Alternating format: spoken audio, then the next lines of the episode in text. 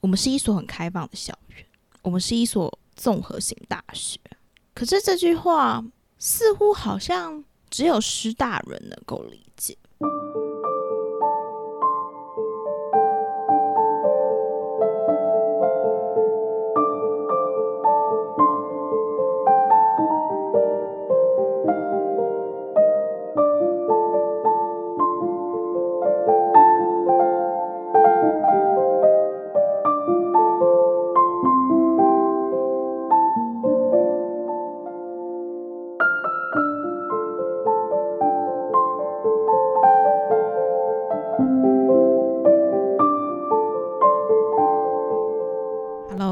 听众朋友，晚安，我是米少，欢迎收听胡思胡思。今天还是一样是胡思乱讲 EP 二。我终于回到了我最舒适而且最温暖的家。为什么会这么说呢？因为我现在正在经历一段出走的过程。当上了大一新鲜人。我选择了参加我们学校的书院，甄选上了书院生之后，就必须要住在学校。很多人会觉得，为什么住在台北，你还要选择住宿舍？这是一个很奇怪的决定。但我觉得这一点都不会奇怪，因为你会体验到你可能没有体验或者说经历的很多。新鲜的事物，比如说这几天参加了学校的迎新，那呃，我就有和我的室友 在宿舍里面跳舞，一起唱唱跳跳，然后把迎新的那些歌曲啊，然后呃舞步啊都学起来。另外一个是。也是因为住宿，才会发现自己这么依赖，这么脆弱，甚至觉得自己没有想象中的这么独立。你必须打点很多你平常住在家里面完全不需要碰的东西，例如说洗衣服，去整理你的生活空间。当然，也是因为甄选上的这个书院生。把自己逼到一个从来没有挑战过的样子，是我认为在大学可以好好去尝试的。有一句话是叫做“出走是为了回家”，跟我一样同年龄的大一新鲜人也是一样，在这一段期间开始到台湾各地，甚至到了国外去。展开自己下一段的人生经验，我们彼此之间都孤独的在这条道路上独行，但是我们都相信会有洒落满地的星光等着我们。这几天参加了我们学校，也就是师大办的新生营，我们学校称作伯乐大学堂，想要跟大家聊一聊。这一所很有趣的学校，为什么会觉得它有趣呢？因为我自己看见的师大跟一般众人所想象的师大不太一样。我看见的师大是一群很有热血、很有行动力的年轻人，他们用他们自己的声音，用他们自己的的心血。去筹办了这一场堪比演唱会的营队，那众人会怎么想？我不确定会有多少人去定义师大这所学校。很多人还是会觉得，听到师大就可能还会想到说，哦，以后就是要当老师。不可否认的是，我们学校的师资资源真的很充足，而且也有很多呃师培的管道，但是。这样子的印象需要被扭转的话，我们要怎么做？我发现一个很有趣的地方是，成为一个师大人都会觉得，我们学校不再像过去一样，就只是专门培育教师。我们是一所很开放的校园，我们是一所综合性大学。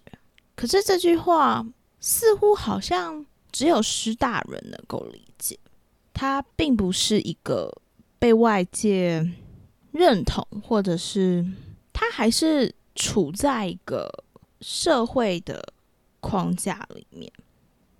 它在多数人的眼中，可能还没有太大的突破。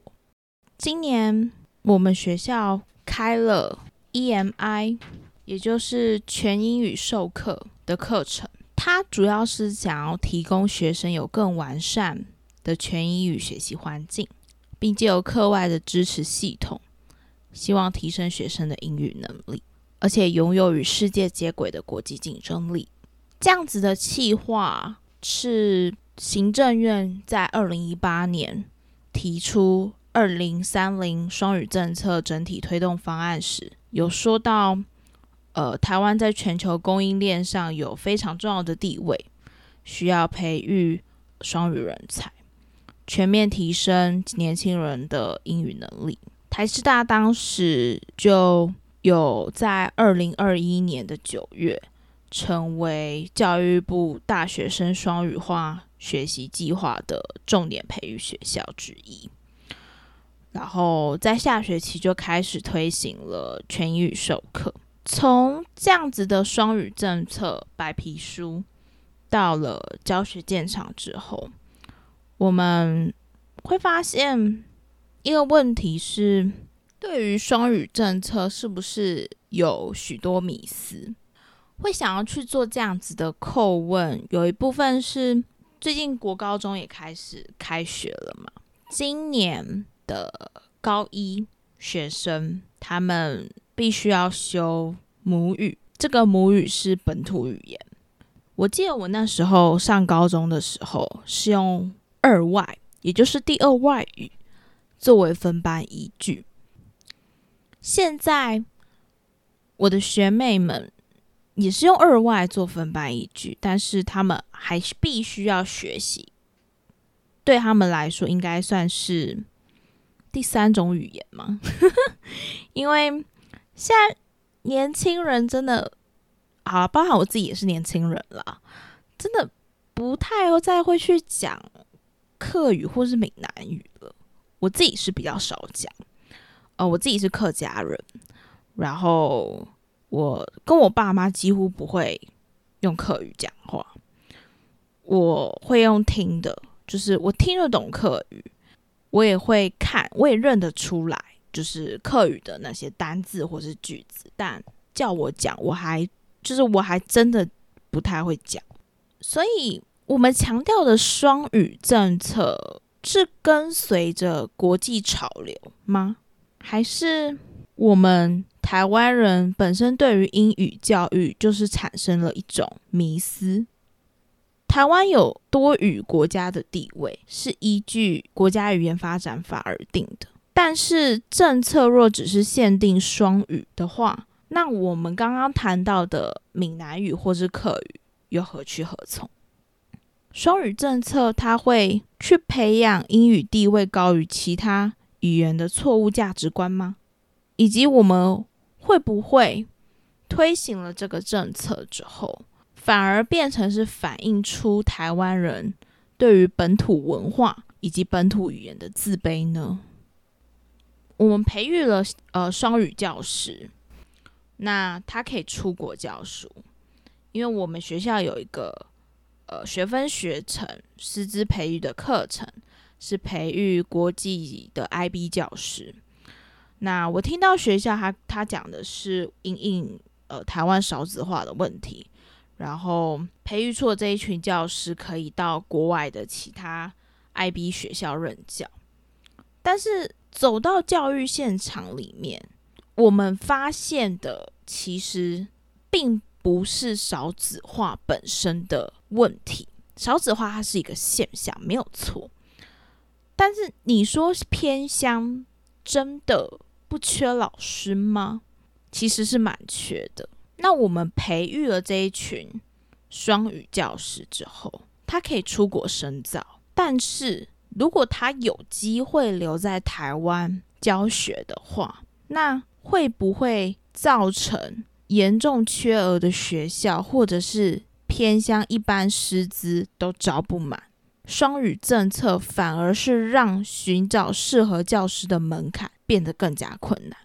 双语政策的配套如果不足，甚至是界定定义模糊的话，其实，在师资流动率高的情况下，偏乡教育更是无所适从，这是可以想象的出来的。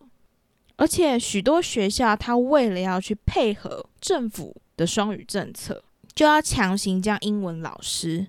兼任专业领域，这样子的模式是不是又是压缩到一般教师的名额，更容易影响教学品质呢？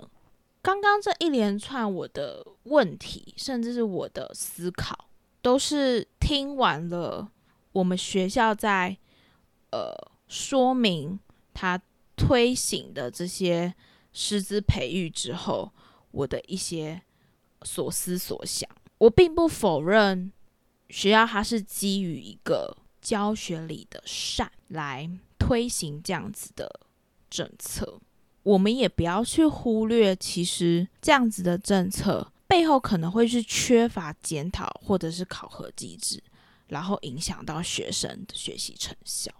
这或许就是继一零八课纲之后，现在的中等教育所要去面对的一个问题。以及我们师大要去思考，甚至去引领。刚刚我们谈完了有关于教育的部分，现在我就来聊聊，嗯，我自己在这伯乐大学堂里面的体验吧。对于一个不怎么爱社交的我来说，面对一个新环境，真的让我有一点点的压力。我觉得他的压力不像是说我今天一定要去交到一个好朋友，一定要去得到朋友的那一种社群压力。他的压力是来自于集体活动，四天的密集性的集体活动，还真的让我有点 喘不过气来。虽然每一分每一秒都活在当下。而且真的很充实，但到后面来说，我真的整个人都消耗完所有的力气了。不得不说，我还蛮不喜欢一直去加别人 IG 的。我知道听到这边的听众们一定会很错愕，觉得说你到底在讲什么？你不就是希望你的 Podcast 红起来吗？你就是你不就是希望？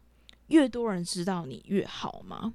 但必须得说，我的 podcast 需要有听众支持，没有错，但也不需要太多，因为它毕竟是我个人一个畅谈的小天地，它具有一定的私密性，所以有些 OS 是不需要，也是不必在大众的面前。被血淋淋的展示出来。第二点是，我自己是有走过霸凌风暴，甚至是公审风暴的人。面对社群媒体上面不认识的账号，甚至是我没有跟你有很深度交流的账号的人，我是会跟你划好界限的。我不会把你轻易的列入到我的粉丝里面来。我也不会去介入你的生活圈。我知道这样子的心态有点防备，但可能是现在的我还没有办法去治愈它，或许也没有药可以去救它，因为那样子的伤疤已经跟随了我从国一到现在。我曾经想要把它治好，在你。有意图，甚至是你想要去做的时候，它就治不好。我不知道有没有听众能够去理解这样子的感觉，就好像我们都读过的《桃花源记》一样，一旦有了欲望之后，你什么也看不到，你什么也没有得到最后一点，其实就是我个人的个性使然吧。对于很多内心的话。我并不想要用区别的方式对待他。什么叫做区别的方式？就是用公开的限动，或者是说发自由的限动，或者是说开了小账之类的。我只想要拥有一个账号，它能很真实的代表我，它能用我觉得很舒适的方式说我想要说的事情。它就是唯一，就跟胡思胡思一样，它就是唯一，它不会有第二个。因为它是专属于我的声音历程。如果有真正需要它的人，自然而然就会找到它。当我们好想要被别人看见的时候，却又不得不要退回到最原始的自己。可是那一个自己是真实的，是丑陋的，是有些人他并不想要接受的你。那你还敢愿意？站在一个你陌生的环境里发生吗？你还会愿意讲出你最真实的故事吗？这一集呢，主要就是我自言自语的过程。到了晚上，我就会有很多的想法，也是到了晚上，我才比较有心力去走入到自己的内心，去看看原来 Michelle。是这个样子，也希望听众们留一点点时间，多多和自己相处。如果听完你也有和我一样的情绪或者是想法的话，那都很棒。我们不见得可以见到面，我们也不见得会有机会，甚至有缘分看到彼此。但是如果能够透过声音陪伴远方的你，陪伴孤独的你，陪伴。可能还不知所措，甚至现在面对大学生活有点忐忑的你，可以给你心灵上的温暖的话，那我很开心。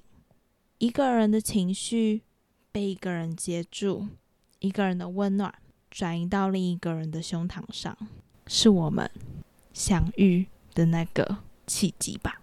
今天的节目就到这里，谢谢大家。我们下次见，拜拜。